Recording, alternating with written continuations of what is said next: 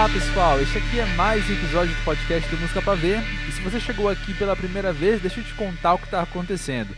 Esse não é um podcast como a maioria. O que você vai ouvir a partir de agora é uma coleção de matérias sobre um mesmo tema, e a soma desses tantos pontos de vista diferentes vão nos dar uma melhor perspectiva sobre o assunto da vez, que é discografias. E antes da primeira matéria, eu vou te dizer que tudo que for dito aqui, cada artista, cada novidade, vai estar tá listadinho na página deste episódio do musicapavê.com. É só entrar na aba podcast que você encontra todas essas informações lá. O primeiro papo do dia é com Lucas Vasconcelos, que lançará nesta sexta, 9 de abril, o seu álbum Teoria da Terra Plena, que ele chama de um retorno à sua forma, depois de excursionar por anos como guitarrista da banda Legião Urbana. O disco traz parcerias com gente como Philip Long e a Letícia Letrux, com quem ele por anos trabalhou na banda Letusse. Lucas, pro disco novo eu achei muito interessante a proposta de poder retornar ao orgânico. Conta um pouco pra gente sobre essa volta. Meu disco anterior de estúdio, que foi o Adotar Cachorros, foi um disco que eu tava em plena imersão metropolitana, assim, tendo, tendo as relações com a estrada e com a cidade, com as cidades do Brasil, e estava muito imerso na música eletrônica, eu acho. Eu estava gostando de ser um experimentalista dos, dos eletrônicos. E isso me preenchia muito, me conectava muito com o lugar que eu estava vivendo, eu acho. Quando eu vim para cá, 2017, que eu vim aqui para Pedro do Rio, eu senti que a minha vida tinha mudado, sabe? Eu senti que a minha forma de enxergar as artes, os meus instrumentos, isso mudou de alguma maneira. Eu sempre me conectei com os lugares onde eu estava para fazer as músicas que eu fazia. E aqui eu saquei perfeitamente que a minha vida é sem clique, sabe? Quem é músico sabe de como é que grava com clique certinho, sabe? Eu saquei que aqui foi a hora de fazer essa descompressão. E aí as músicas começaram a nascer dessa forma. Eu não via por que sujar esses arranjos com com algumas interferências eletrônicas ou coisas que não estavam aqui no meu radar, sabe? Não estão ainda. Interessante. Você citou o Adotar Cachorros. Quando você olha para sua obra como um todo, você vê, tem o Falo de Coração, tem o Adotar Cachorros. Como que você avalia cada disco enquanto obra de fato, assim? A impressão que eu tenho é que você trabalha cada um deles de fato como se fosse um livro ou um filme, uma peça de teatro, né? Cada um é uma edição individual. Exatamente não, não consigo, nunca consegui, e não sei se vai chegar essa hora, de pensar que eu tenho um estilo específico, a minha música tem um, um viés específico ou um mercado específico. Eu lembro que eu adoto, o, o Falo de Coração foi um disco sobre o passado e o, e o Adotar Cachorros um disco sobre o futuro.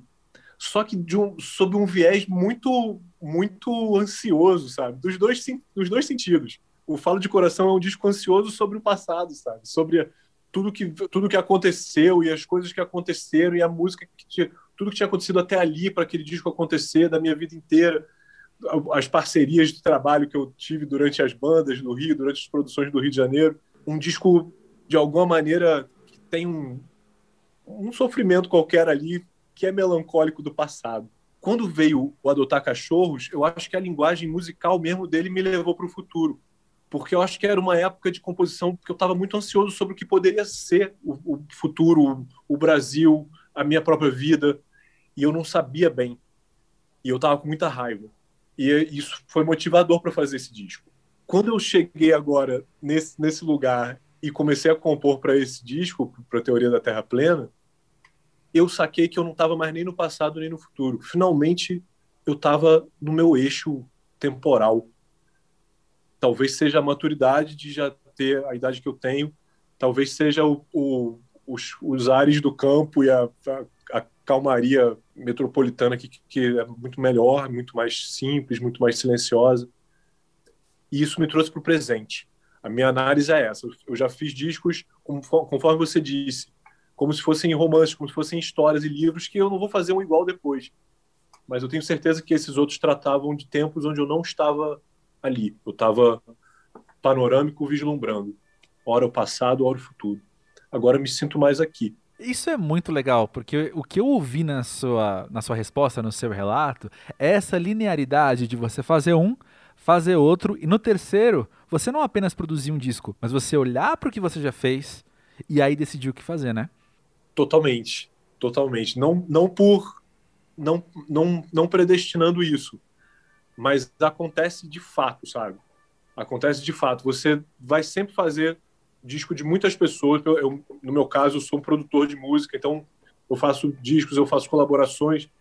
Eu estou sempre olhando para que lugar a, a, pessoa a pessoa que está produzindo o disco comigo está olhando.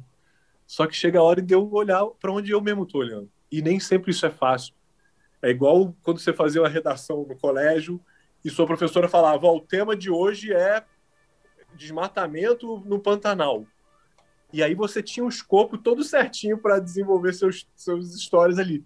Quando a redação era tema livre, você tinha que olhar para dentro de você.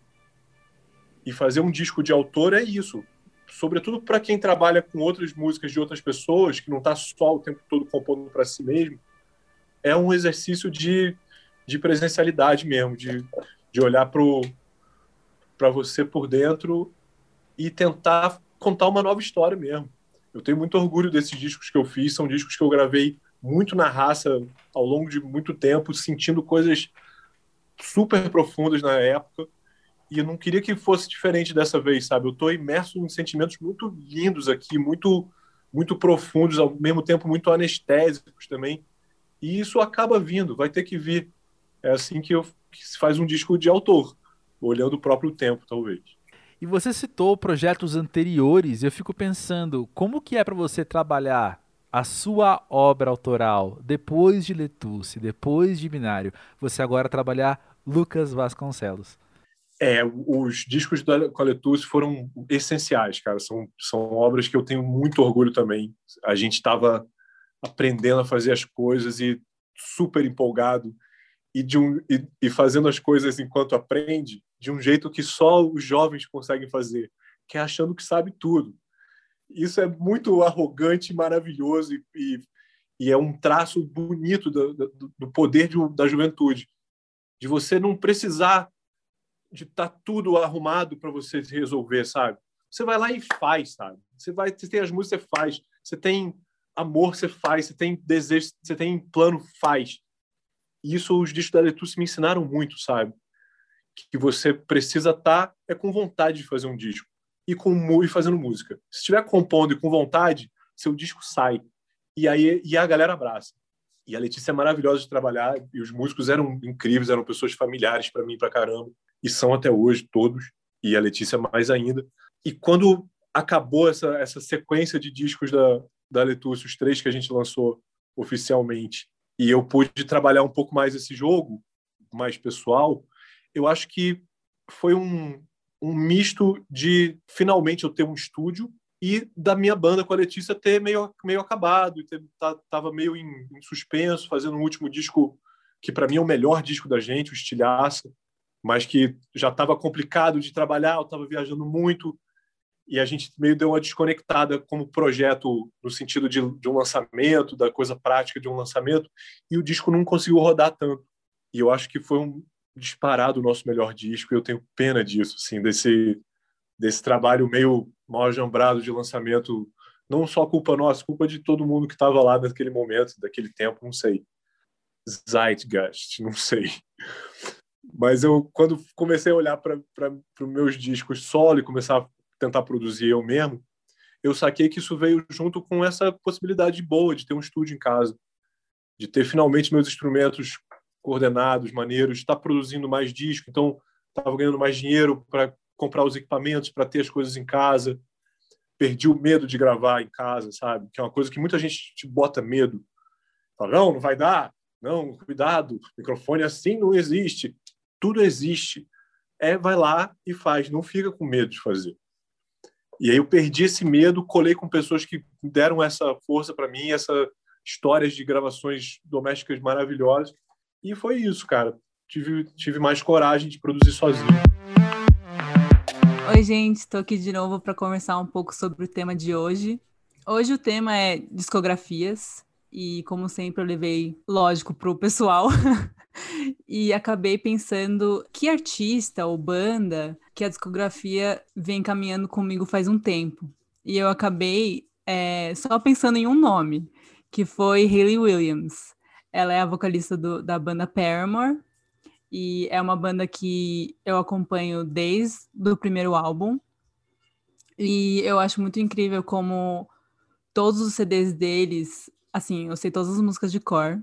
Eu tinha o CD, eu ainda tenho o CD físico deles, é, de alguns não todos.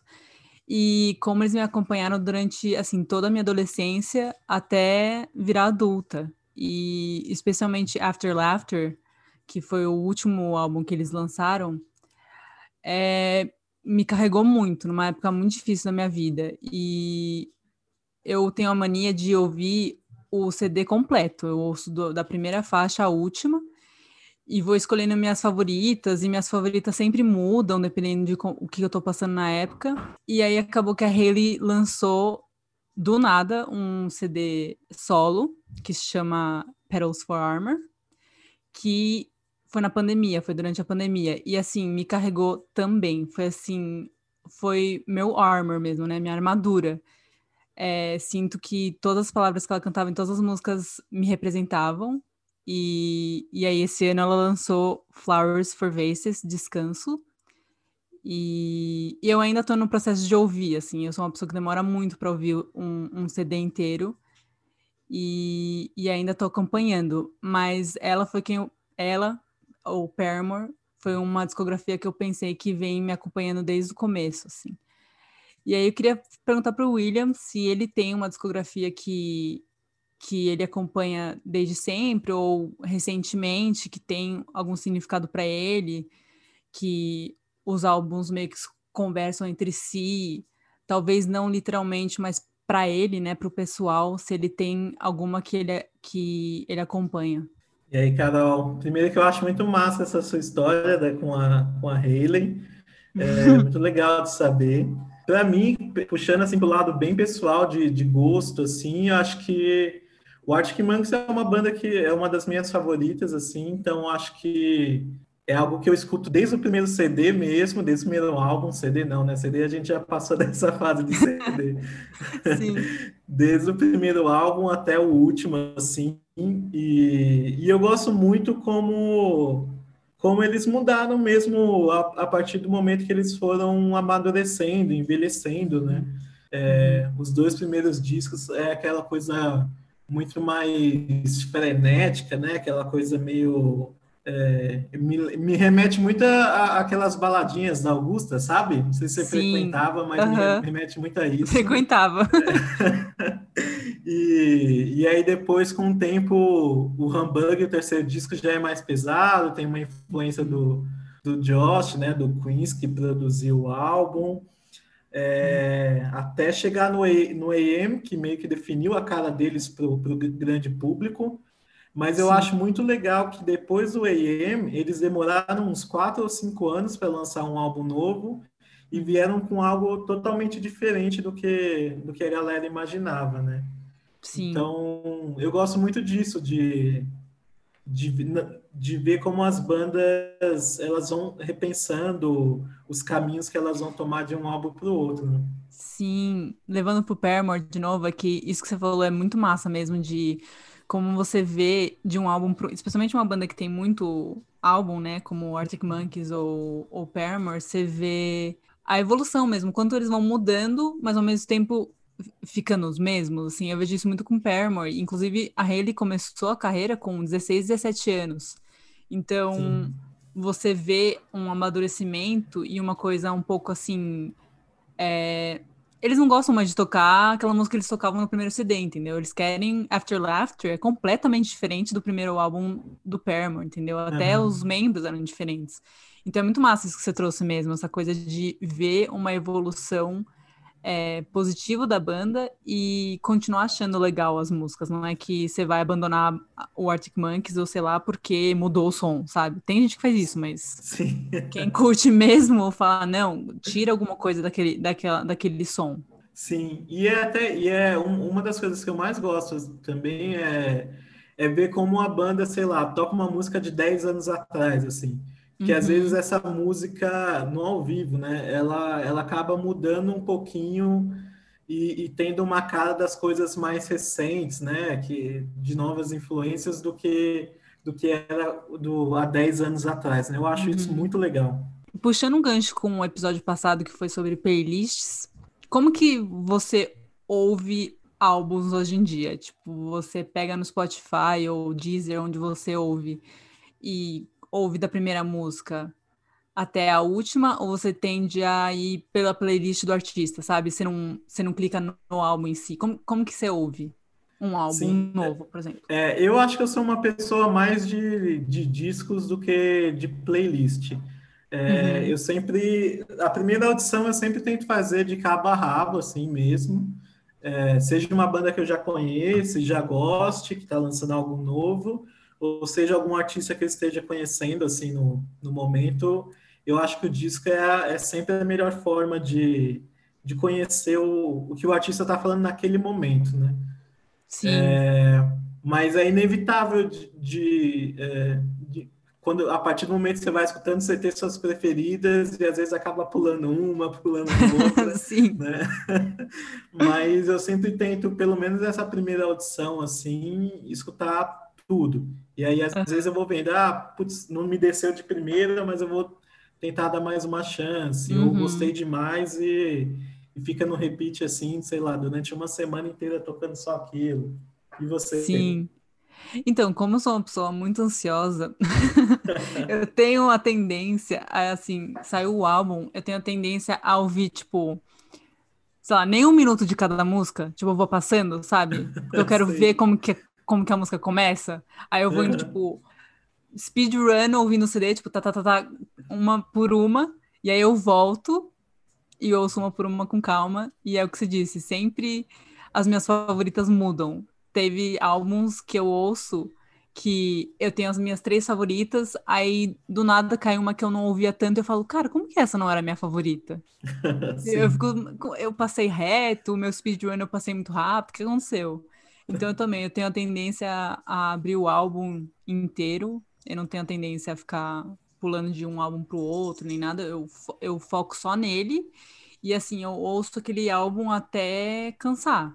É, Petals for Armor, Flowers for Vases, tá sendo assim. É... No ano passado, as minhas músicas mais ouvidas no, no final do ano, todas eram da Hayley, sabe? Porque eu fiquei ouvindo o álbum no repeat, sem parar. E também tem essa tendência. Mas, é, e eu tava pensando aqui, é, tem alguma banda que você você conheceu recentemente, que tenha lançado, sei lá, um ou dois álbuns e que você acha que pode ter uma carreira legal, uma discografia legal, se a gente pensar daqui a cinco ou dez anos? Acho que dez até, né? Porque geralmente os artistas estão demorando para lançar um álbum Sim. com o outro, né? É.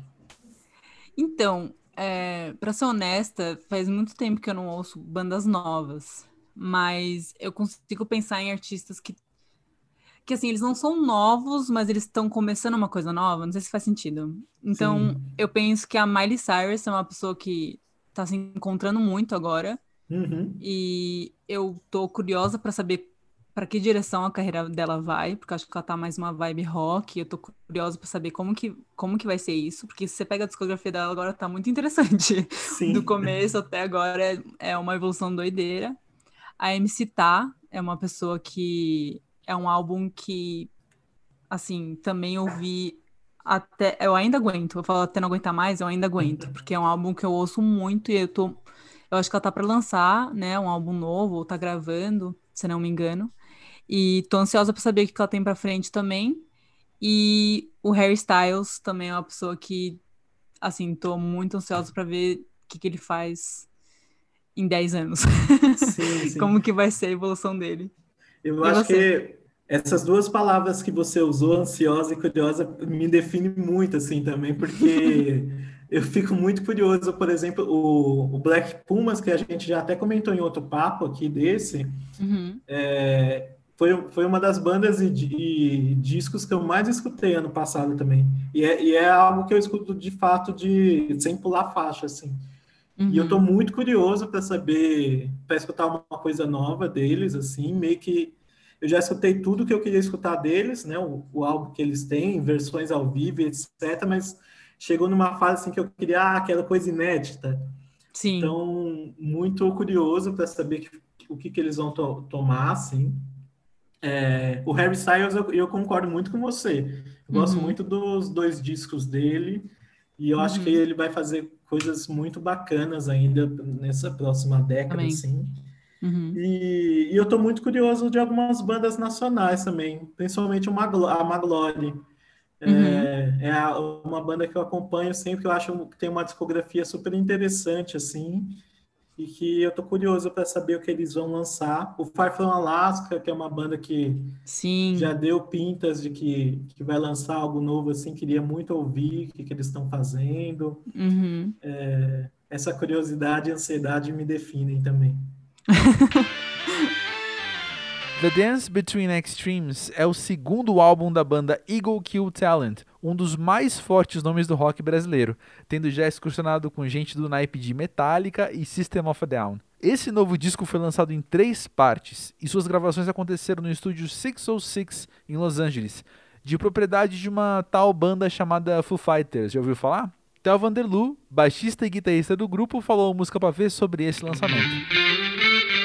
Então, conta pra gente, como que é chegar ao segundo álbum? Qual é a principal diferença, ou quais são as principais diferenças de gravar um primeiro e um segundo? Cara, eu acho que, assim, principalmente, né, o, que eu, o que eu senti é a gente já, já tá mais, talvez, estabelecido como banda, mas para nós mesmos, entendeu? Na dinâmica, tipo assim, a gente já já entra depois de, de, quando a gente entra em estúdio, né? Depois de já ter gravado um disco que a gente o primeiro, né, que é um disco que a gente gosta muito também, tem maior orgulho do primeiro disco, ter feito turnê aí, tocado em vários lugares do mundo com esse primeiro disco, voltar para o estúdio depois de ter vivido isso tudo, para fazer gravar outro disco, eu acho que tem um, uma, uma unidade mais estabelecida enquanto banda, sabe? Assim, uma coisa de. Parece que o bicho já tem um pouco mais de forma, sabe? Eu costumo dizer que é, uma banda é, cara, é, é um são cinco caras que vão moldando um, um animal, né? E aí acho que esse, esse, animal já tem uma forma mais definida, né? Então a gente acaba indo talvez com uma, com uma segurança nesse sentido, né? De que a gente conhece o bicho já. Total, faz completo sentido. E conta aí, como é que foi montar esse repertório? E como é que foi esse bicho, esses cinco caras juntos, sabendo o que queriam dizer neste momento? Cara, então, o, a, a, as composições elas vieram durante a maior parte veio durante a turnê do primeiro disco. Né? Tem música aí nesse disco que a gente antes de lançar o primeiro já tinha. Eu lembro que tem uma música que chama Starving Drones, que é até uma música bem bem pesada do disco, bem agressiva, que a gente compôs ela quando a gente tinha acabado de gravar o primeiro disco, assim, tipo assim, eu, eu acho até que a gente já, já, tinha, já tinha começado uns riffs assim antes de gravar o primeiro disco então, assim, algumas músicas já, já são bem antigas, mas a maioria a gente escreveu durante a turnê do primeiro disco, né? O que é, é, é legal, é um momento legal de compor, né? Porque você já começa a testar umas músicas na estrada, né? Tipo, passagem de som, é, aí em day off pega uma guitarra e começa a trabalhar, e aí já começa aí dando aquela vontade de gravar. Né? Então, a gente, muitas músicas vieram assim. Cara, então, assim, na realidade, a gente tem um processo criativo muito orgânico, né? Tanto tanto na parte instrumental quanto de letra, assim. A gente deixa muito fluir. A sensação que dá é, é quase que eu sei que isso pode soar até meio batido, mas a sensação que dá é quase que você só tá, você só é uma ferramenta para aquela música acontecer, entendeu? É, assim, a o nosso sentimento é muito esse. Então a gente não a gente não pensa muito focado, ah, o que que a gente vai esse disco a gente vai falar disso, não. Conforme as músicas vão vindo, elas vão, vão tomando uma cara, uma forma, e é até muito interessante, cara, porque já aconteceu várias vezes, assim, do Jonathan, quando a gente está compondo, a gente está fazendo um instrumental, e aí o Jonathan pega o microfone e começa a, a cantarolar o que ele pensa na melodia de voz. E aí já aconteceu algumas vezes dele fazer isso e eu virar para ele e falei: "Puta, legal essa frase que você cantou". Aí ele fala, mas que frase que eu cantei? Aí eu falo, ele fala assim, não, mas eu não cantei essa frase, eu só fiz, você que ouviu essa frase. E aí aquela frase acaba virando a frase, entendeu? Então, assim, é uma... aí quem, quem, quem, que fez isso? É até uma coisa, quem, quem que compôs aquela frase? Tipo, se ele, ele cantarolou qualquer coisa, eu ouvi algo que ele não cantou, eu, eu não tenho a sensação de, de criador daquela frase, e nem ele. Então, assim, é, é muito... Aí é quase que, ah, então é para ser isso, sabe? Interessante. E Tel, tem uma particularidade do The Dance Between Extremes que é ele ter sido lançado no formato de trilogia. Conta pra gente como é que foi trabalhar desse jeito. Então, cara, é, esse disco, inicialmente, ele ia ser lançado o disco todo de uma vez, né? A gente gravou esse disco lá no 606, né? O estúdio do, do Foo Fighters. E aí a gente tinha, assinou com a BMG, né? Ia ser um, um, um, lançamento mundial. Foi um lançamento mundial, mas eu digo assim, ia ser um lançamento mundial de uma vez só. Né? A gente, na realidade, o plano inicial era... A gente ia, a gente ia fazer uma turnê mundial muito grande em 2020. Então, a gente ia começar com a turnê com Metallica e Greta Van Fleet é, no Brasil. A gente ia lançar um single nessa hora, depois a gente ia fazer um festival no México, ia fazer uns festivais com Metallica nos Estados Unidos, depois a gente ia fazer uma turnê na Europa com o System of a Down. E a gente ia lançar o disco inteiro no primeiro show da Europa com o System, que seria, se eu não me engano, no fim de maio ou início de junho de 2020. Cara, quando chegou a pandemia, a gente já começou a ter informação lá do nosso agente em Los Angeles de que tinha uma chance muito grande dos festivais europeus das, na realidade, de todas as turnês do mundo serem adiadas. E aí a gente né, levantou um, um, alerta vermelho e para a gente ainda era um pouco distante, né? Porque o Brasil não estava ainda na, ainda não tinha, não estava acontecendo aqui. E aí quando chegou aqui no Brasil, que a gente começou a ver os casos, que a gente começou a entender, cacete, é, é o negócio é, é, é mais brutal do que a gente pensava. Aí a gente parou, sentou com a gravadora e falou, bom, como é que a gente vai lançar então? Porque já que, assim, uma banda de rock, cara, o melhor jeito de você, de você promover um, um, disco de rock é na estrada, né? Em turnê. É, acho que o, o, estilo musical que mais anda de mão dada com, com turnê é rock, né? Então a gente pensou assim, putz, como é que a gente vai promover esse disco que a gente tem maior carinho e, e trabalhou com tanto afinco sem poder fazer turnê? E aí a gente primeiro, no momento a gente só botou uma pausa no lançamento, depois a gente chegou à conclusão que era melhor a gente fatiar esse lançamento em, em etapas para ele poder ter uma relevância mais longa durante, já, já que a gente não ia poder lançar ele e ir para a estrada, vamos então, vamos deixar ele mais tempo em, em evidência, vamos lançando aos poucos. E aí foi assim. E foi, cara, foi trabalhoso, foi assim, todo esse processo de, de lançamento desse disco durante 2020, né, que culminou em 2021, que na realidade a gente lançou assim, o primeiro EP tinha três músicas, chamava o, o disco chama The Dance Between Extremes. Aí o primeiro EP e, e, a propósito esse nome veio muito antes da pandemia. É, o primeiro o primeiro EP chama The Dance e tinham três músicas. O segundo chama The Dance Between e tinham essas três e mais quatro. Então tinha um total de sete músicas. E o último EP termina a trilogia, The Dance Between Extremes, que tem todas as músicas do disco, como se fosse uma álbum de figurinha, né, que você vai completando. É, e aí a gente foi, cara, foi, foi, foi interessante e trabalhoso, né? Porque nesse meio tempo, cada lançamento de EP, a gente putz, fazer uma, uma rodada de, de, de, de, mídia, de entrevista mundial, o que foi um trabalho muito bem feito da BMG.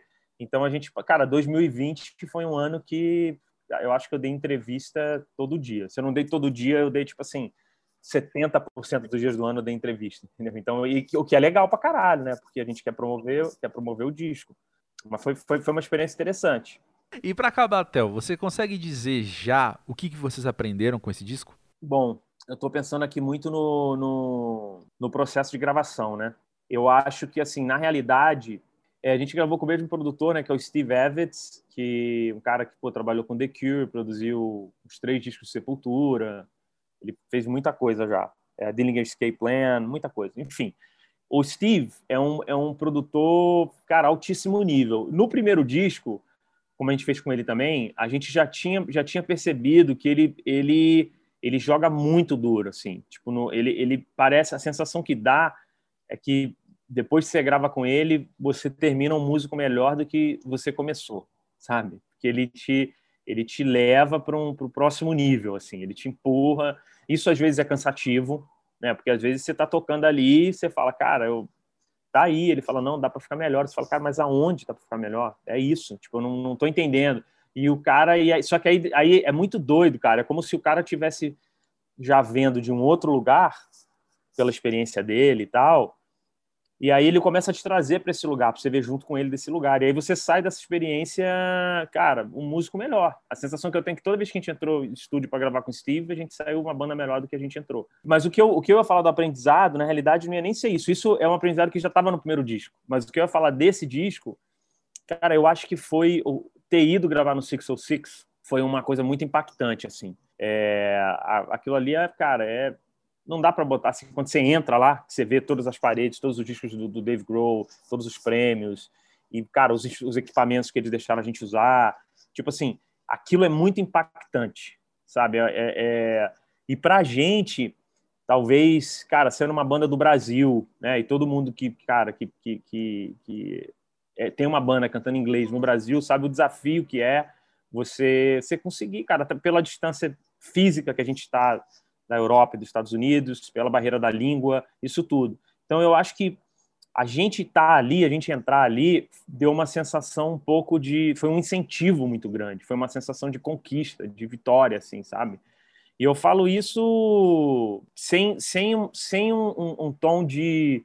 Não, não é vit... porque quando você fala vitória, parece que você é, tem vitória sobre alguém, sobre... mas não é nesse sentido, é de conquista mesmo. Você fala assim, cara, ó, caramba, a gente deu esse passo, sabe? Então, isso é um incentivo muito grande. Você fala assim, cara, vamos continuar porque a gente consegue chegar onde a gente quiser. A gente está aqui, vamos continuar. Então, eu acho que foi muito motiva motivador, assim, sabe? O, o, a experiência. Eu acho que o aprendizado maior é esse, é tipo, cara, trabalha e segue em frente que você chega. Meu amigo William Nunes trocou áudios de WhatsApp com outro amigo meu, de quem eu sou muito fã, Quinho ou Quinhones. O cantor, compositor e produtor carioca acabou de lançar o single Garota Mangá, produzido por Diogo Strauss. É o seu primeiro lançamento autoral depois de um enorme mergulho que ele fez na obra de Marina Lima, no disco e turnê Quinho Canta Marina. Fala Quinho, tudo bem? Eu queria começar esse papo contigo falando do seu single mais recente, lançado na sexta passada, Garota Mangá. Ele vai fazer parte de um EP que está para chegar, né? O que você pode falar para a gente sobre o single e sobre o EP? Salve, William! Prazer estar aqui no Música Ver conversando com vocês. Estou muito feliz de lançar esse primeiro single. Fiquei aí praticamente um ano e pouco em silêncio, sem lançar, desde que eu lancei as versões acústicas de da Marina, né? De duas versões acústicas que eu lancei, voz e violão. E foi muito duro passar esse tempo em silêncio, né? Tudo isso que aconteceu nas nossas vidas, a pandemia. E por isso estou muito feliz agora de ter conseguido finalmente colocar no mundo uma obra nova, inédita, que eu produzi com um time muito, muito da pesada, assim, uma galera que eu sou muito fã, o Diogo, o Curumim é, nos beats, né, o Alberto Continentino no baixo, pô, o Alberto é um dos maiores músicos para mim no Brasil hoje em atividade. O Curumim é um cara que tem um estilo único, o Diogo também é um baita produtor musical, né, da nova geração, que eu acompanho desde os primeiros trabalhos, assim.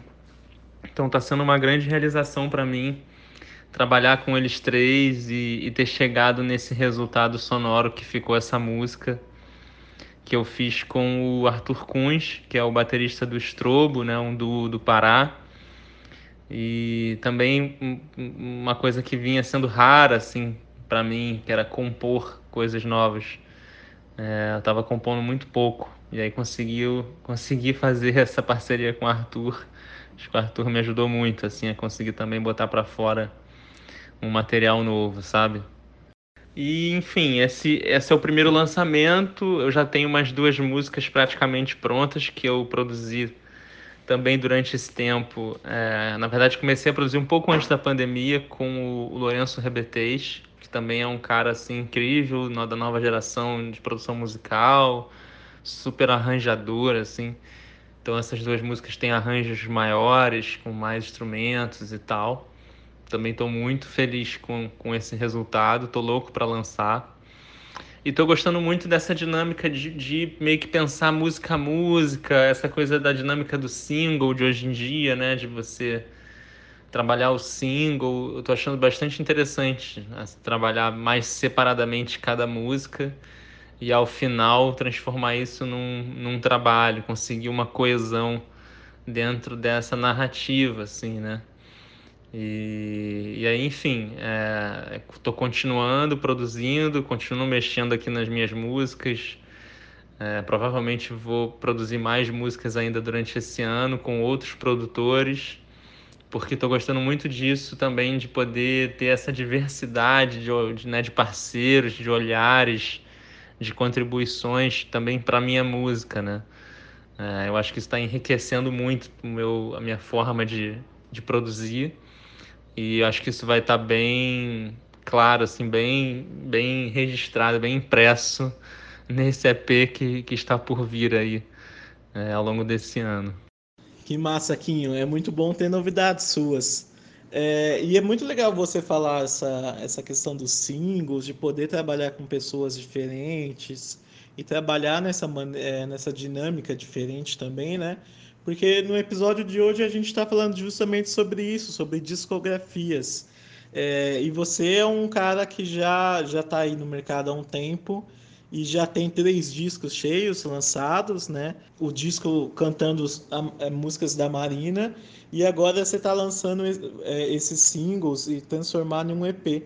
Como é como é para você pensar numa obra completa, fazer todo o processo de criação e produção e lançar um disco e, e, e agora dessa forma soltando singles e pensando música a música? Pois é, são, são dinâmicas bem diferentes, né, assim. E eu tenho gostado muito dessa nova dinâmica, assim, ao contrário de muitos dos meus camaradas.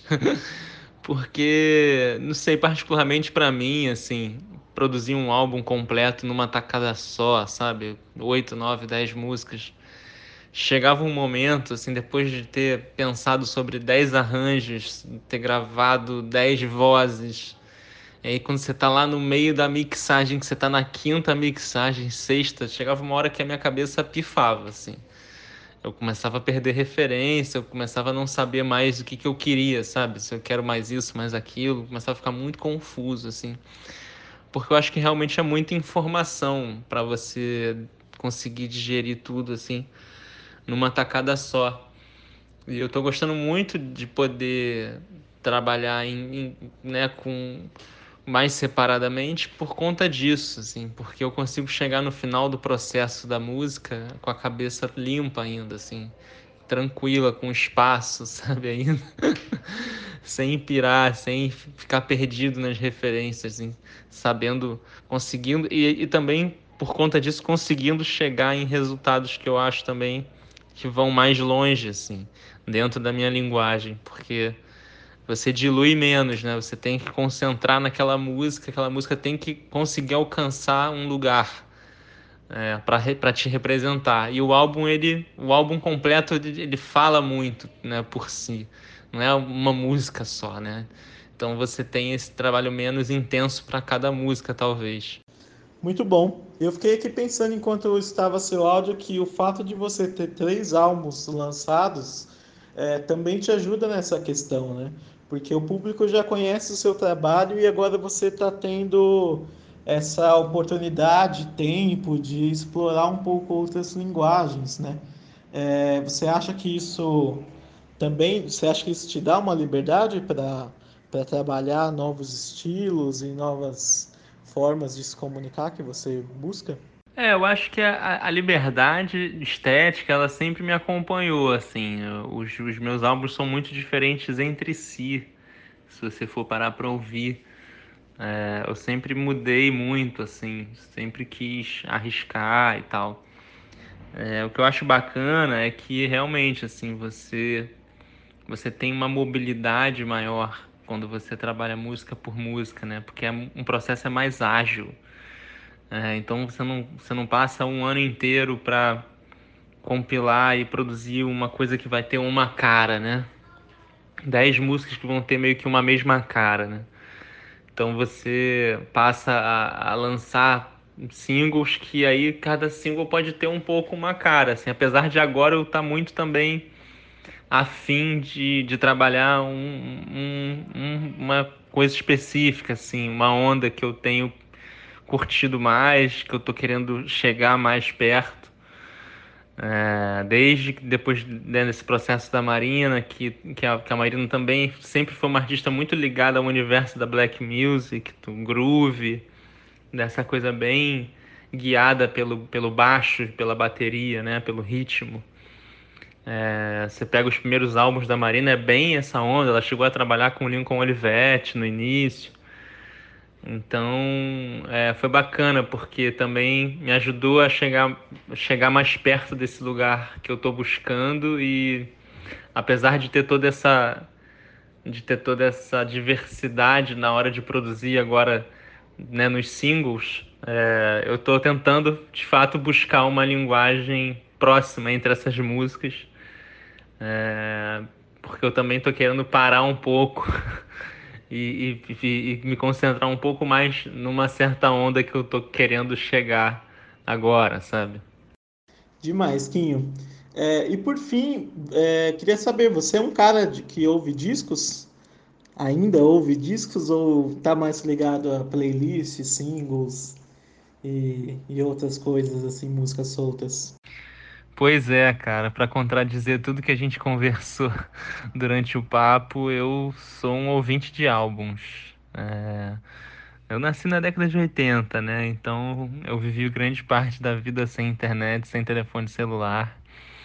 É, lembro de pô, ter que pesquisar vinil, hum, porque tinha certos álbuns que nem CD tinha. Então, assim, a minha relação com a música sempre foi muito baseada em álbuns, né? Em discos. Então até hoje eu sou atrelado a isso, eu escuto álbuns, sempre, tô sempre escutando discos assim. Mas eu acho que o, consumo de música mudou, né? Hoje em dia é diferente. É, eu, eu, às vezes eu gosto de ouvir playlists, sim, eu gosto muito de fazer playlists, mas assim, dentro da porcentagem assim, eu, eu continuo ouvindo muito mais álbum do que músicas soltas assim. O meu normal é ouvir álbum ainda. Depois de conversar com tantos músicos sobre seus segundos ou terceiros álbuns, nós aqui quisemos ouvir também como é a experiência de alguém que estreia agora a sua discografia. Por isso, a cantora, compositora, guitarrista e produtora Jadza sentou comigo e com o pafezeiro Romulo Mendes para contar sobre o recém-lançado, mas já muito aclamado, Olho de Vidro, no qual ela homenageia Itamar Assunção, um dos grandes ícones da vanguarda de São Paulo. Jadsa, quando eu olho as informações sobre olho de vidro, uma das coisas que mais me chamam a atenção é que ele tem sido construído desde 2015, né? Então, a partir do momento que eu lancei o Godê, né, que foi meu EP, ele ia ter nove músicas, nove faixas, mas o tempo, o dinheiro, o momento não dava para ser tudo isso também, né? Praticamente um disco mesmo. E aí eu me juntei com o João, com o Rony Jorge, com o Lia Cunha, e a gente montou o Godê com três faixas que seriam essas três que ia meio que abrir os caminhos, né, de alguma de uma certa maneira, né? E eu acho que a partir de 2015, o final dele assim, eu comecei a já tentar buscar esse disco mesmo, né? Já estava meio inquieta assim de ser três, né? Mas sim. Sim, mas o quanto ele mudou então ao longo do tempo, assim, quando você começou a sonhar com ele e quando ele chegou para nós agora em 2021, muito tempo passou, mas o quanto ele se modificou também, o quanto a sua visão sobre ele mudou? Eu tinha uma banda aqui em Salvador chamada A Monstra, então ela já dizia Monstra, né? E essa banda tinha, tinha dois percussionistas, um batera, baixista, guitarrista, e eu tocava violão. Então, desde o Godê, desde o EP, né? Eu estava tocando violão, gravei violão. E até mais ou menos 2018, foi início de 2018, eu voltei a tocar guitarra, assim. Eu decidi ir para São Paulo e aí botei na minha cabeça que eu tinha que ir armada, assim. Então eu voltei, retornei, de uma certa maneira. Então, o que modificou do, do olho de vidro do resultado final, né, para o início da, da feitura dele, foi a sonoridade no geral, a pesquisa, o tempo correndo, é, as pessoas né, que estão presentes que arranjaram as músicas também.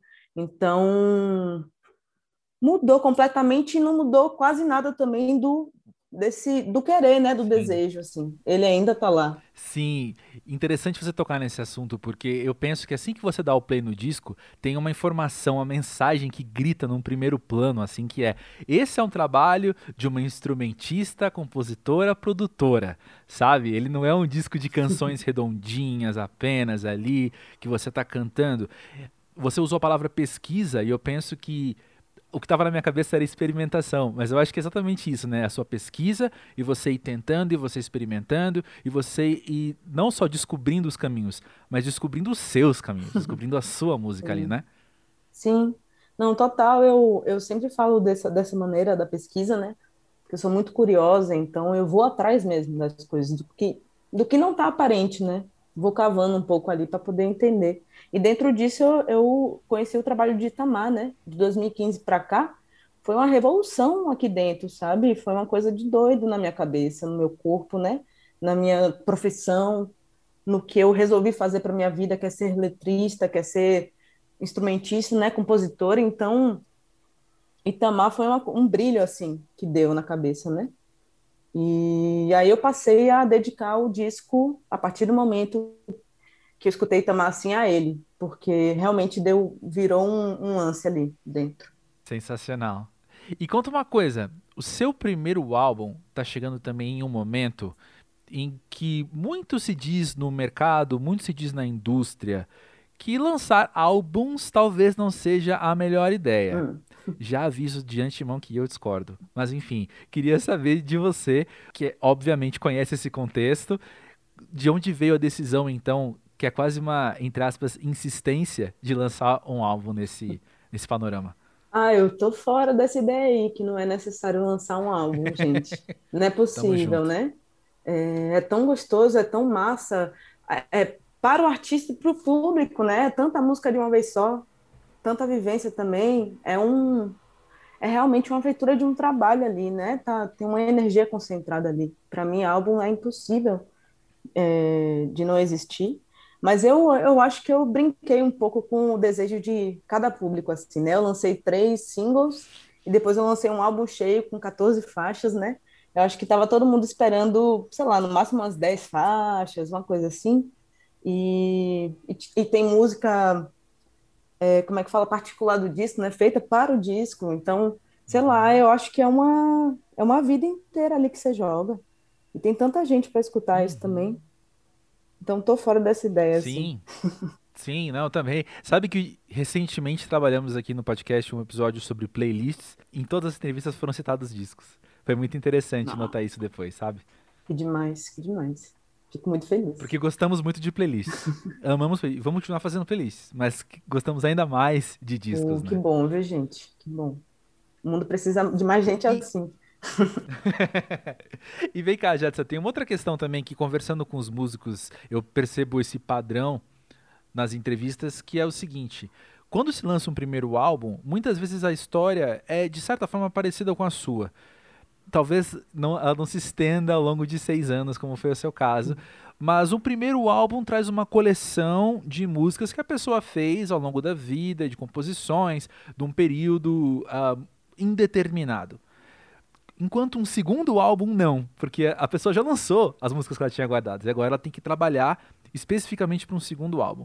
Sabendo que você acabou de colocar no mundo e, e é enfim, pode parecer muito, muito prematuro te perguntar isso agora, mas como que você está vislumbrando a questão de um próximo álbum e de composições específicas para ele? Ah, eu costumo dizer para a galera, para as pessoas, para todo mundo, que eu sou compulsiva, assim, né? Eu escrevo um pouco todo dia, eu tenho bastante coisa já. O Olho de Vidro teve uma seleção de músicas que elas se complementam, elas se ligam, né?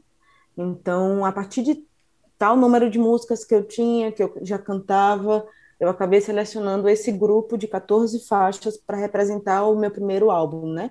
Então, eu sempre ando pesquisando isso visualmente, isso na questão sonora, isso em, enfim, em outras artes também.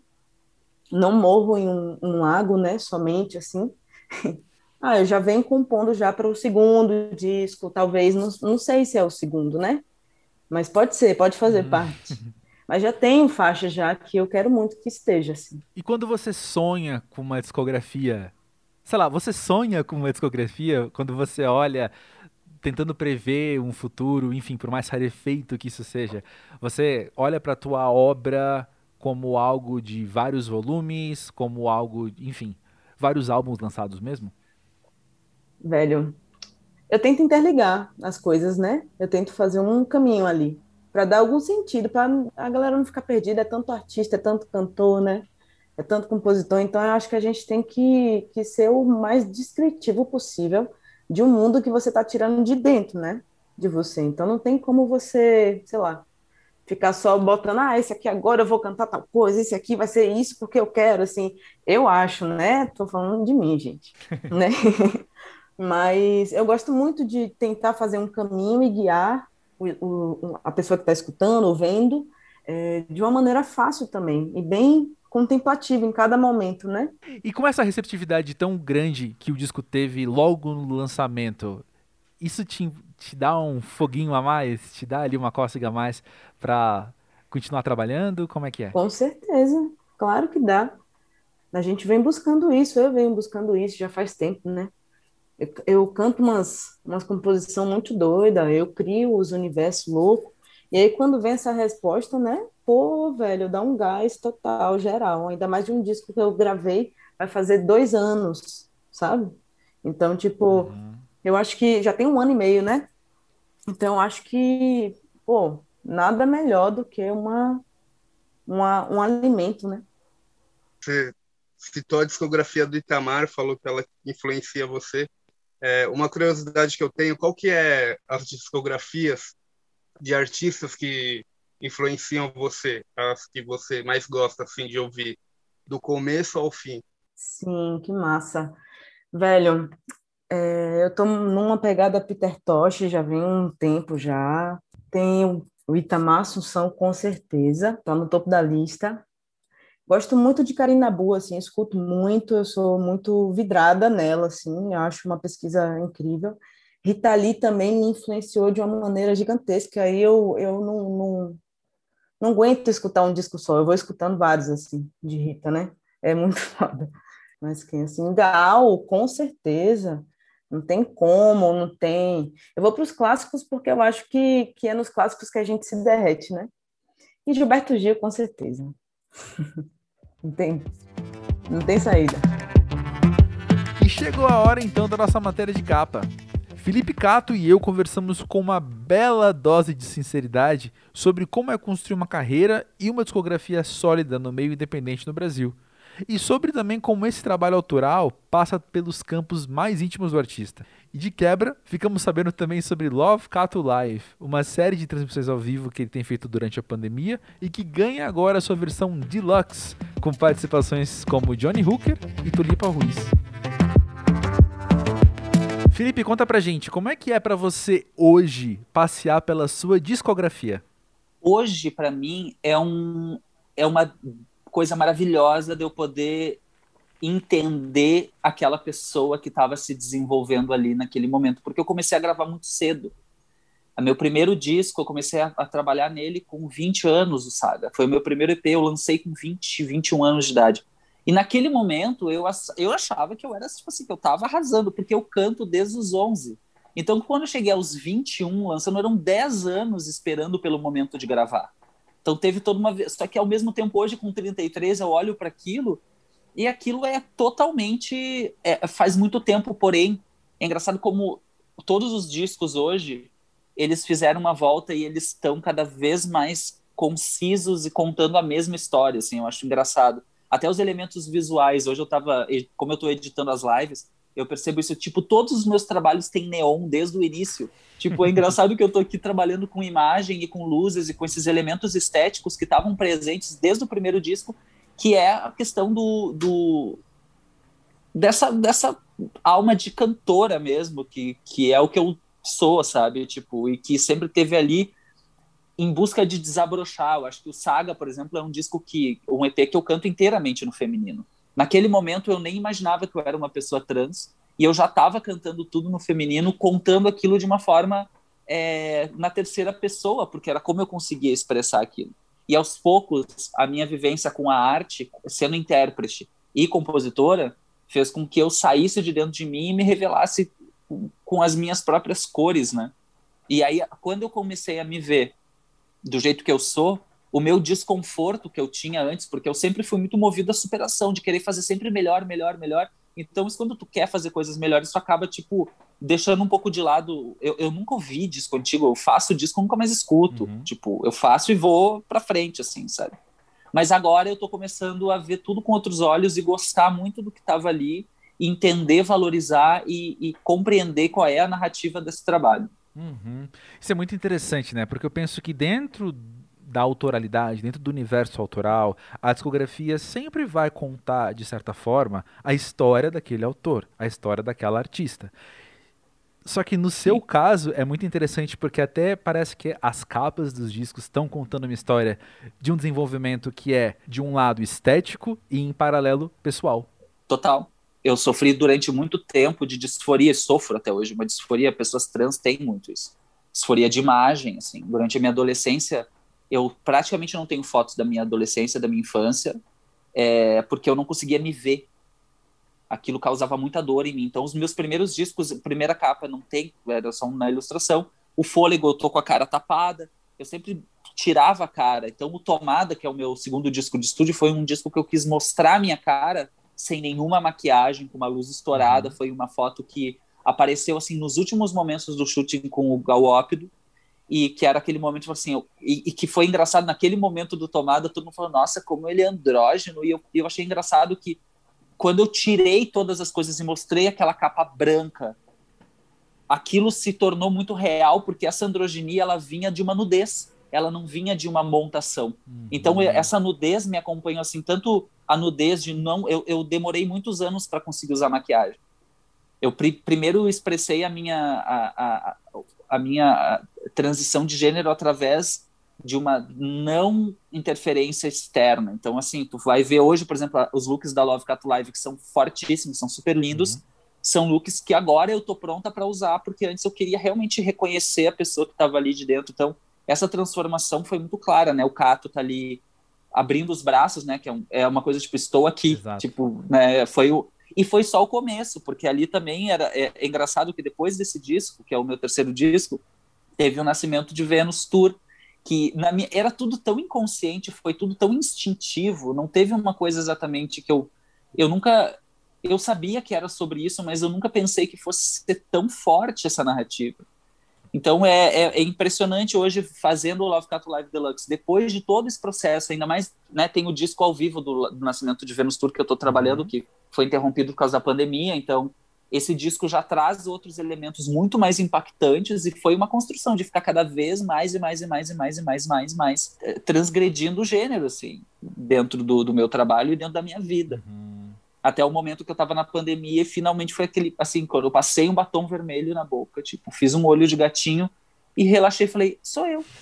tipo, porque não era nenhuma maquiagem que eu tinha feito para fazer clipe, não era uma maquiagem que, tinha, que eu tinha feito para fazer uma foto, não era um disfarce né, ali dentro, diante daquele mundo das lives que eu estava fazendo toda semana, que eu continuo fazendo, fazer a minha maquiagem, fazer um olho do meu jeito, fazer uma boca do meu jeito errada, sabe? Tipo, como uma pessoa normal que faz uma maquiagem para ir numa balada. Aquilo foi um momento que eu encontrei a minha naturalidade dentro da minha imagem. Uhum. E aí foi todo esse processo, assim, de aceitação e, e dificuldade de poder ter clipes. Eu não fazia clipes antes do nascimento de Vênus. Eu tinha pavor de me ver. Eu não conseguia me ver no vídeo. Uhum. Que interessante ouvir isso. Falamos então desse desenvolvimento estético que vai da capa, que vai do figurino, que vai da maquiagem, mas tem também o desenvolvimento estético sonoro, né? Que a música vai acompanhando esses seus movimentos também, né? Eu acho que todo o meu trabalho assim é, estético, tanto no som quanto na, na imagem, ele foi se aprimorando à medida que eu fui me empoderando de meter a mão na massa daquilo. Porque uhum. quando eu comecei a gravar, isso era 2009, em 2009, a gente não vivia num mundo em que tu gravava um disco no quarto, assim, tão Sim. bem quanto a gente grava hoje. Né? Então, assim, eu dependia de muitas coisas para poder realizar o meu trabalho. Eu dependia de dinheiro que eu não tinha. Então, tipo, é, eu gravei o meu primeiro EP com seis músicas porque eu não tinha dinheiro para gravar mais do que seis músicas com uma qualidade decente.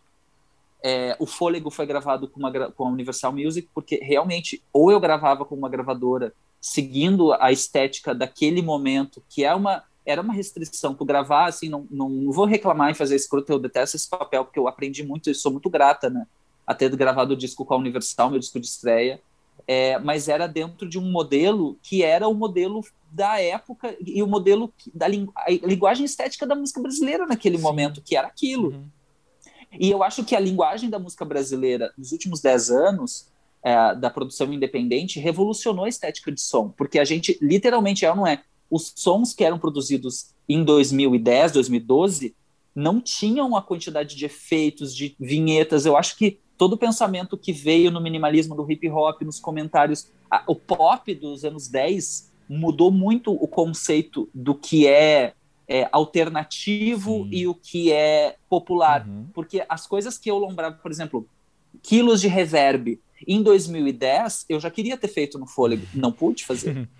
Porque as pessoas colocariam aquele disco dentro de um nicho muito específico que não ia atingir o público que era inclusive o público que o trabalho tinha, né? Tipo, era um trabalho extremamente direto, popular, lindo que eu tenho que me trouxe até aqui. Uhum. E aos poucos eu fui, e eu queria experimentar, eu sempre quis botar o pedal no volume 10. E não dava, tinha que botar no volume 3, porque o Brasil, a gente sabe, é conservador com as sim, artes. Sim. E assim, por mais que eu eu nunca fui conservador com as artes, porque eu venho do, do eu venho do independente, eu venho do punk, eu sou da cena de rock de Porto Alegre, eu sempre ouvi Jesus and Mary Chain.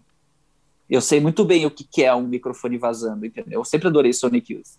E eu buscava isso no meu trabalho e não e eu acho que aos poucos esse universo da imagem, do som, da, dessa ambiência, da coisa que é quase, eu acho que a música está se tornando cada vez mais uma trilha para a imagem. Isso ganhou, sabe? Tipo, o clipe trouxe também muita liberdade poética no som, sabe? Uhum. A gente ouvir ruídos, a gente ouvir é, é, efeitos sonoros que antes estavam em imagem, que agora estão já no pop. Então, foi uma revolução da nossa geração que chegou agora no Faça Você Mesmo e grave no seu quarto com o Ableton e grave seus, seus clipes em casa com o seu celular.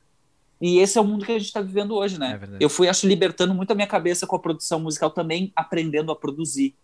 Porque é, quando tu sabe fazer as coisas, tu chega no resultado que tu quer. Então, até isso das lives, eu tô montando as lives, eu tô editando todos os episódios, porque esse olhar só eu vou poder dar. Uhum. Só eu sei o quanto de grão eu quero, só eu sei o quanto de cor eu quero, só eu sei o quanto de reverb eu quero, porque isso não é uma coisa que, que eu simplesmente vou lá e canto e pode ser feita por uma terceira pessoa, isso é uma coisa muito pessoal é o teu, a tua percepção da tua própria obra, que é muito, que é, que é indiscutível, né? É um outro grau de autoralidade, né, que a gente atingiu. E com a tecnologia, porque isso, uhum. em 2010 eu não tinha como fazer isso, e eu acho que, claro que cada vez mais os trabalhos vão ficando mais assim, era impossível, não existia, não tinha equipamento, não tinha nem, não tinha nem profissionais que falavam nessa língua porque também a, a, música começou a ficar mais plural e mais desconstruída à medida que os produtores independentes foram ganhando espaço é, fazendo o seu trabalho com a tecnologia. Tinham muito. Hoje, tu pensa bem, em, 2000, em 2010, quantos produtores musicais tinham no Brasil que faziam música fora do mercado? Uhum. Quantos produtores indie tinham no Brasil? Dava para contar na mão. Certeza. Quantos eram? E, esses, e os cinco produtores de música independente do Brasil eram disputadíssimos à tapa e caríssimos. E a gente não tinha dinheiro para trabalhar com eles. Uhum. É ou não é? Total, total. À medida que a gente. Eu comecei, eu, eu, eu acho que essa revolução estética aconteceu no, no, no, momento também que eu encontrei o Felipe Puperi, que foi a primeira vez, o Felipe Tágua, Puperi do Tágua Tágua, uhum. que produziu, que produziu, que, genial, que produziu o Cato, que foi a primeira vez que eu tive processo de estúdio, que eu pude pegar um trabalho, começar a gravar um disco em março, e terminar ele em novembro, fazendo aos poucos, ouvindo em casa, trabalhando, ouvindo bounce, construindo, chamando convidado, testando, porque os meus dois primeiros discos de estúdio foram gravados ao vivo.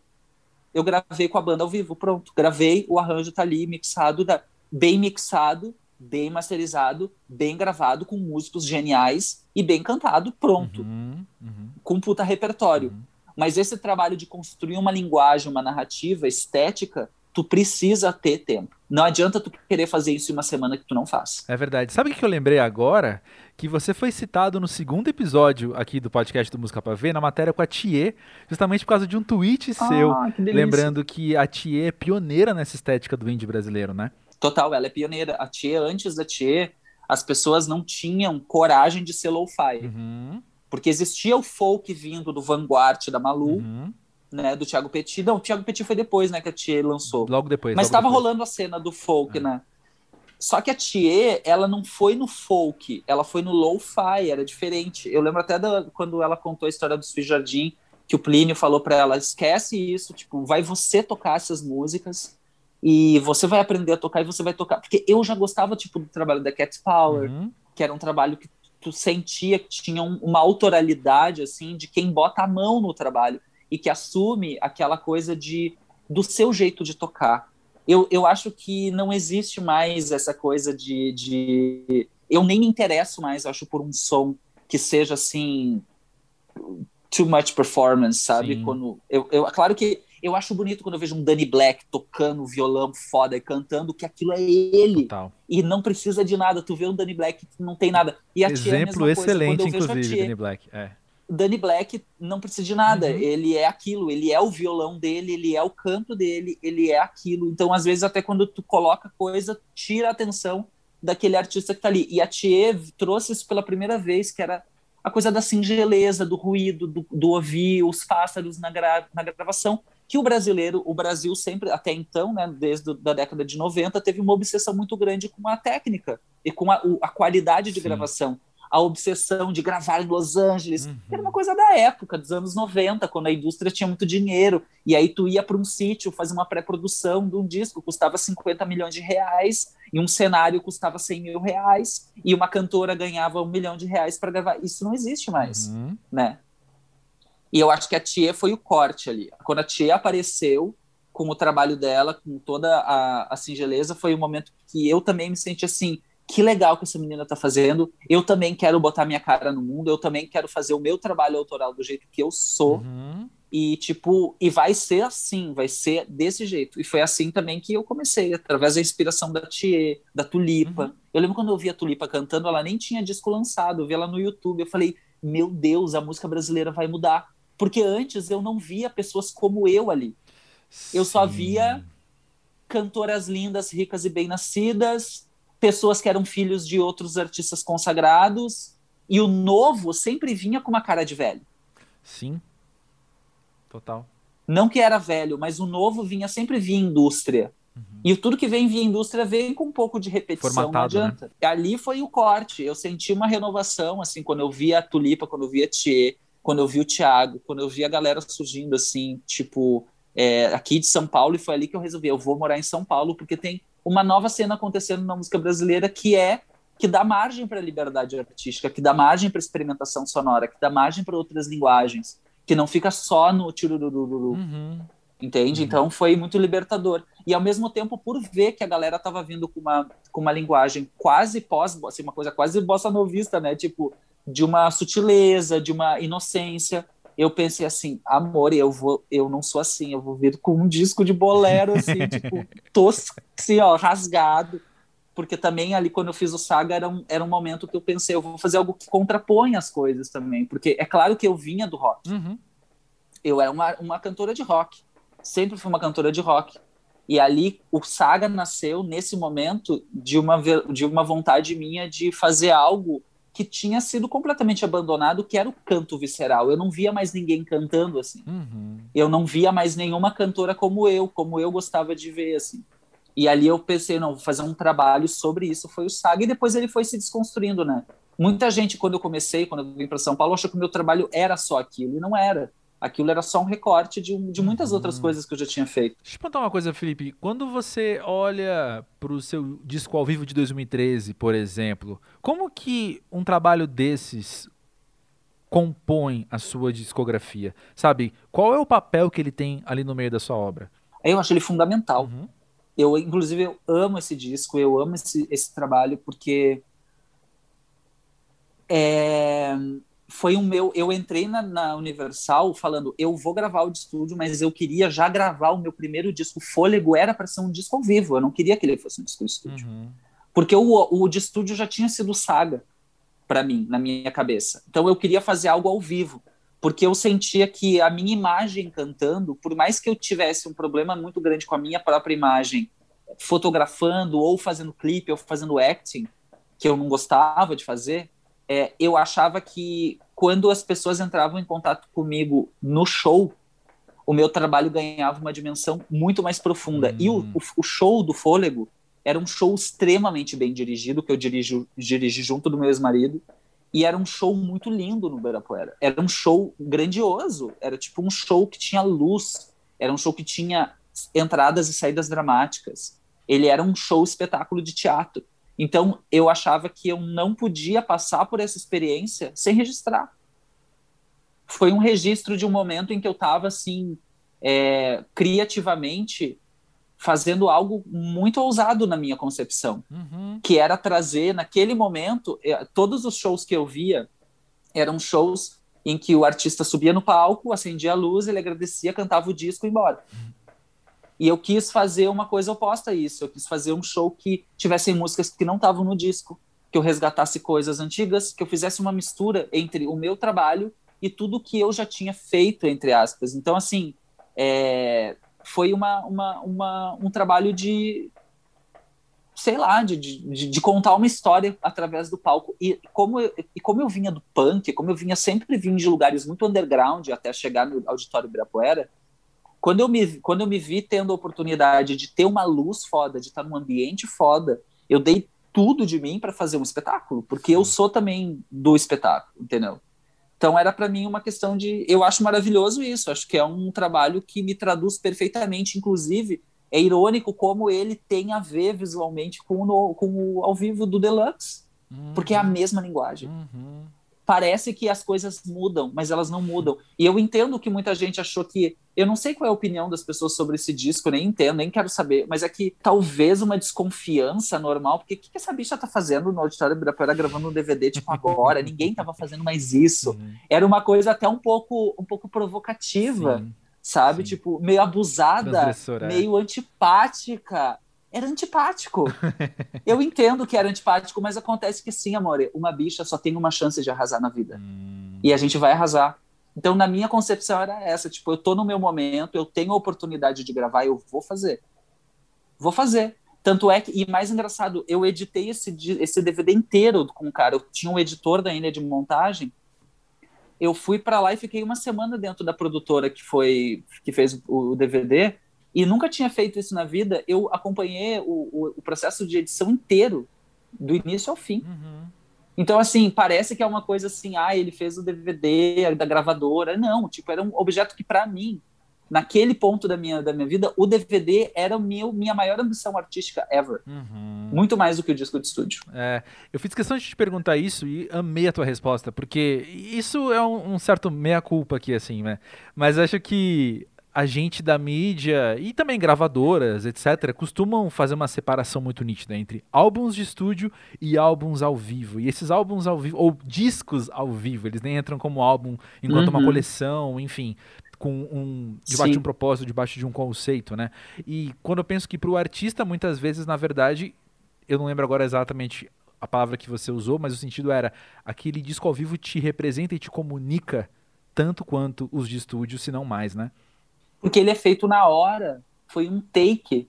Essa é a beleza do que eu, que eu, eu, tô, eu sou muito ligada à beleza do, do que é ali. Agora a gente estreou Love Cat Live Deluxe e eu comecei a chorar muito, porque eu, eu fiquei na adrenalina de, de editar e fazer tudo muito perfeitinho, linda, e ficou perfeito, ficou maravilhoso. E quando eu fui ver na TV, eu comecei a chorar, que eu pensei, amor, eu fiz um take dessas músicas. Foi Uau. aquilo, e não teve. Eu acho que é quando tu te depara com a verdadeira força do que tu faz Uhum. é ali. Né? Eu, eu tô amando fazer o Deluxe pela mesma forma que eu amei fazer o Nascimento de Vênus ao vivo. Tá muito lindo, exatamente por isso foi um show. É um show. É um dia. É um recorte. Naquele show é você. Não tem, não tem correção. Tu não corrige uma coisa daquelas. E eu acho que ali, quando tu vê a coisa entre. Quando entra o erro, é lindo. É de comovente, porque errou. Sabe? Tipo, Sim. a gente vive numa sociedade que é do culto ao acerto, o culto ao, à performance, o culto aos números, quando na verdade eu estou muito mais ligada no que há de imprevisto nas coisas, que é o que faz com que as coisas sejam diretas. Até isso em todos os aspectos da minha vida. Eu acho que a grande lição que eu tive da pandemia, fazendo o Love Cat Live toda quinta, foi de- do culto ao erro. Eu Uhum. quero errar. Eu preciso errar em público. Eu preciso gritar e desafinar. Eu quero, eu quero que isso seja a minha obra. Porque ser uma boneca perfeita, tem muita boneca perfeita aí. Uhum. Eu acho que a gente vive numa era agora que ser uma boneca perfeita do Melodyne, do Photoshop, do 3D, dos looks de maquiagem perfeito, do figurino assinado por muita gente, do, do clipe foda. Isso é muito. Isso é, tem muita gente fazendo isso. Eu não quero ser essa artista mais. Aliás, eu acho que eu nunca fui. Eu acho que a grande beleza do meu trabalho está no fato de eu ir até o. Eu vou, eu me jogo, do, eu não finjo que eu me jogo, eu me jogo mesmo. Sim. E aí, quando eu vejo, quando eu vejo isso na tela, isso me, me comove. Eu acho que, que isso, isso ultrapassa o tempo, assim. Tanto é por isso que eu gosto do DVD ao vivo. Ele é cheio de equívocos e eu tô cafonérrima. E eu amo isso. Eu era uma gotiquinha, uma gotiquinha. Tipo, isso me. Hoje todo mundo fala, nossa, Felipe, você virou gótica. Amor, e você. Olha pro DVD, eu já era uma gótica, com cabelo na cara com spikes aqui, uma roupa toda preta, tipo, qual é a, qual é a coisa só? Porque agora eu tô com um batom preto, virei uma, uma rainha das trevas, mas isso é depois dos 30, que ela fica mais gostosa. Todo mundo depois dos 30 vira uma grande gostosa, tipo, a gente não tem mais tempo de ficar apagada. Mas é isso que eu acho legal, assim, tipo, o, o ao vivo para mim, eu, eu também acho que ele tem uma. Eu, eu considero também diferente. Eu acho que o álbum de estúdio, ele é uma outra coisa é que o ao vivo tem o seu lugar em, como ideia, assim. Tipo, o Nascimento de Vênus ao vivo, para mim, tem uma construção estética tão grande quanto o de estúdio. E, e, por exemplo, porque ele é um disco de rock clássico. Uhum. A gente fez a mix dele inteira, pegando tudo que era de vazamento e usando isso no talo, porque eu falei, eu não quero que o disco pareça limpo, porque ele não é limpo. Uhum. Então ele vai ter uma mix em que vai vazar guitarra. A gente ouviu muito Velvet, a gente ouviu os discos do Led Zeppelin, porque a banda é fantástica. E, inclusive, isso que eu fiquei assim, chocado, ficar ouvindo a banda falando que banda foda, eles não erraram uma nota ah. no show inteiro. tu percebe o poder do ser humano, sabe, quando tu tá ouvindo uma coisa dessas. É o poder do que aconteceu, é o talento da Michelle, o talento do Magno, o talento do Fábio Pink, o talento do Jojo, o talento da própria cantora que tá ali, tipo, naquele momento é, é a história que está sendo contada. Sei lá, eu acho ao vivo interessante por isso, sabe? Sim, maravilhoso. E quanto ao Love Cato Live, conta uma coisa, como que é você interpretar as músicas dos outros, fazendo agora elas serem suas também? Tu sabe que isso é uma coisa que eu estava refletindo agora, vendo e entendendo, me entendendo. Eu sempre tive a minha, a minha, o meu trabalho sempre foi muito diverso. Então, eu amo compor e eu tenho minhas composições, os meus escritos, os meus desenhos, um trabalho que é muito pessoal, muito íntimo, que me, que me exige muito, é, muito processo para poder revelar, e ao mesmo tempo eu sou uma cantora da noite. Eu canto em bar, eu canto churrascaria, eu canto funeral, eu canto em banda punk, eu canto em banda de anos 80, já cantei bolero, já cantei samba, já cantei inglês, francês, português, espanhol. Eu sou essa cantora. E isso que eu, me, que eu, que eu fiquei com muito orgulho, assim, eu sou essa cantora. Eu sou, eu sou uma cantora brasileira. Eu nunca tinha me dado conta disso.